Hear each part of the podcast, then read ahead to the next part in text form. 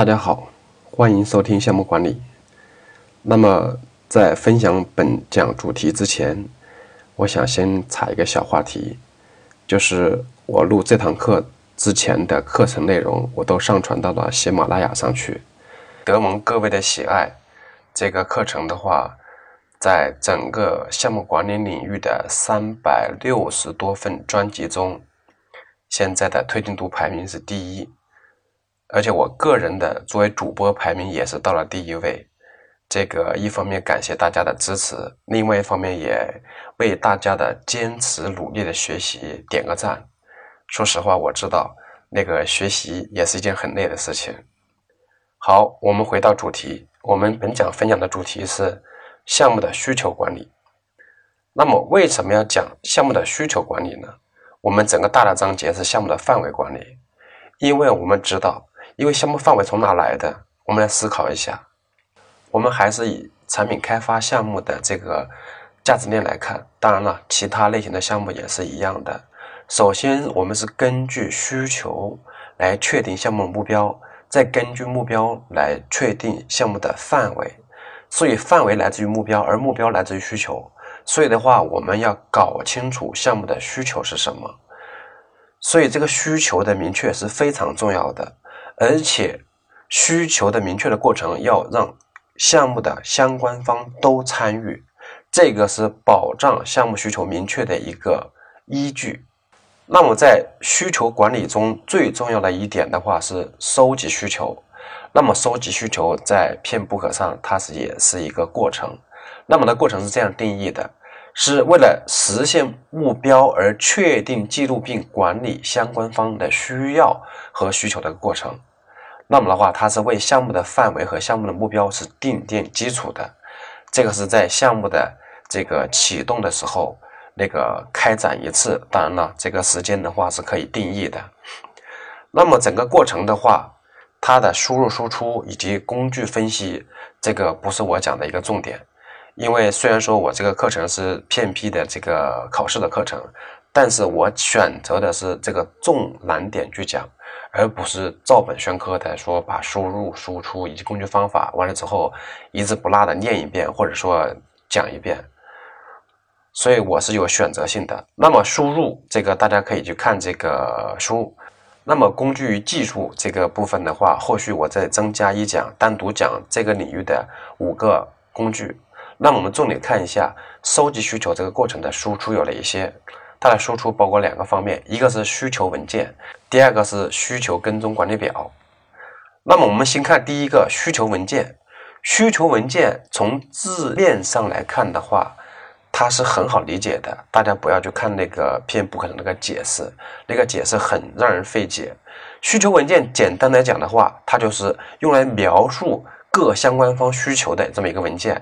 它可以是一个提要，也可以是个清单，也可以是一个详细的说明，或者说一个附件的辅助都可以。所以它是一个框架性的描述的文件。那么需求文件里的话，会包含很多方面内容。如果说做的非常详细的话，首先它是包括业务的需求的描述。什么叫业务的需求呢？简单的讲，就是通过这个项目，你要达成什么样的一个目标，或者说你为什么要做这个项目，那原因是什么？这个要把它说清楚。第二个就是相关方的需求有哪些？这个相关方很多，他的需求就会有很多方面。当然了，有的是有很详细的需求的，有的可能没有需求。所以这个我们要根据相关方去识别他的需求。第三个方面就是解决方案的需求，有功能的需求和非功能的需求。什么叫功能的需求？比如说这款手机开发一个汽车，那么你具体的产品的功能要达到什么一个要求？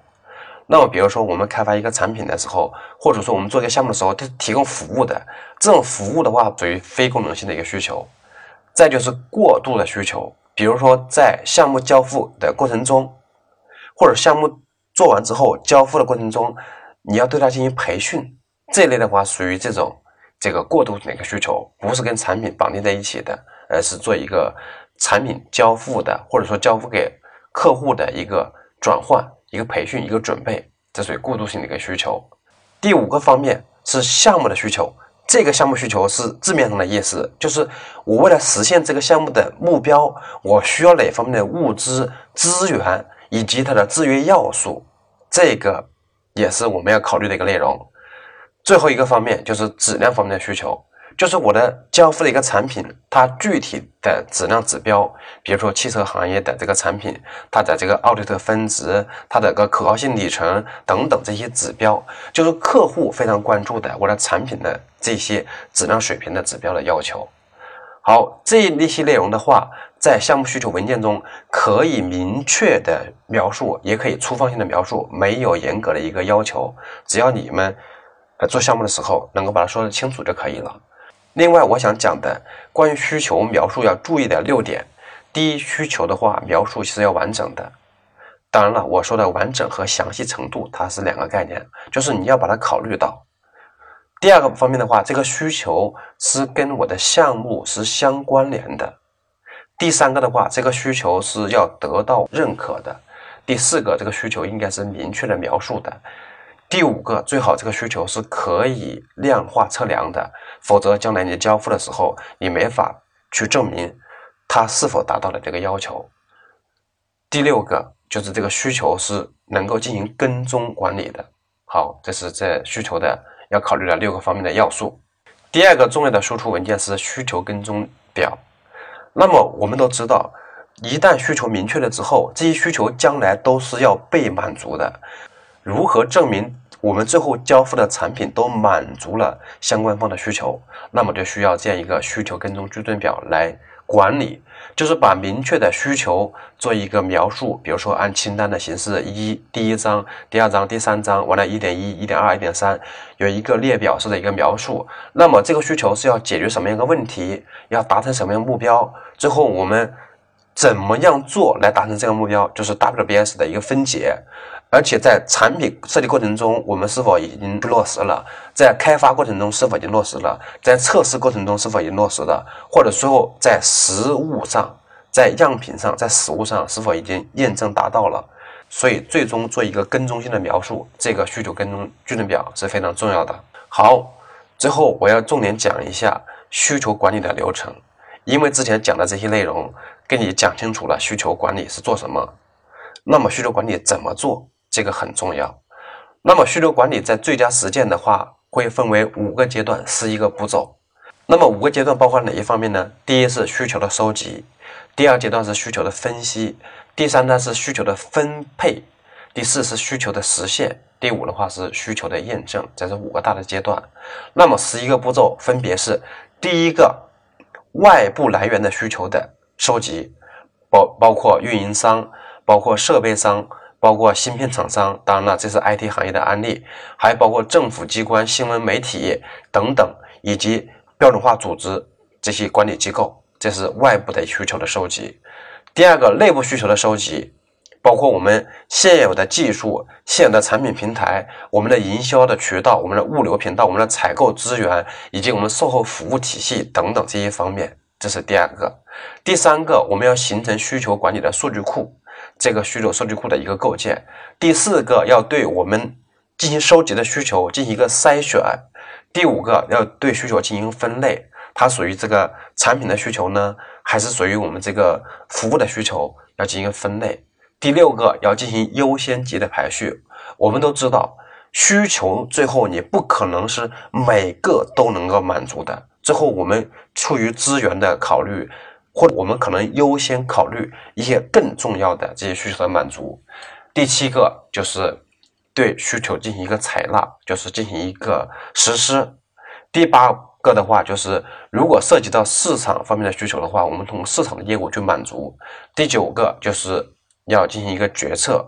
第十个就是把这个需求分解到我们具体的项目实施中去。最后第十一个，在项目实施之后要进行一个验证。那么这个是需求管理的十一个步骤，可以说是这个详细一点的这个流程。那么我们还要考虑到一些零散的需求。我们刚才所讲的一些步骤的话，是按照正常的一个逻辑来说的。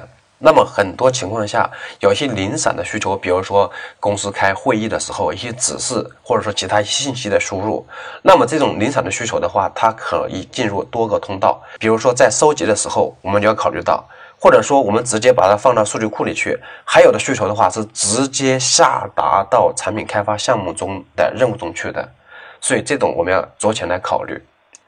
好，关于需求管理的话就讲这些内容，欢迎大家收听下一讲。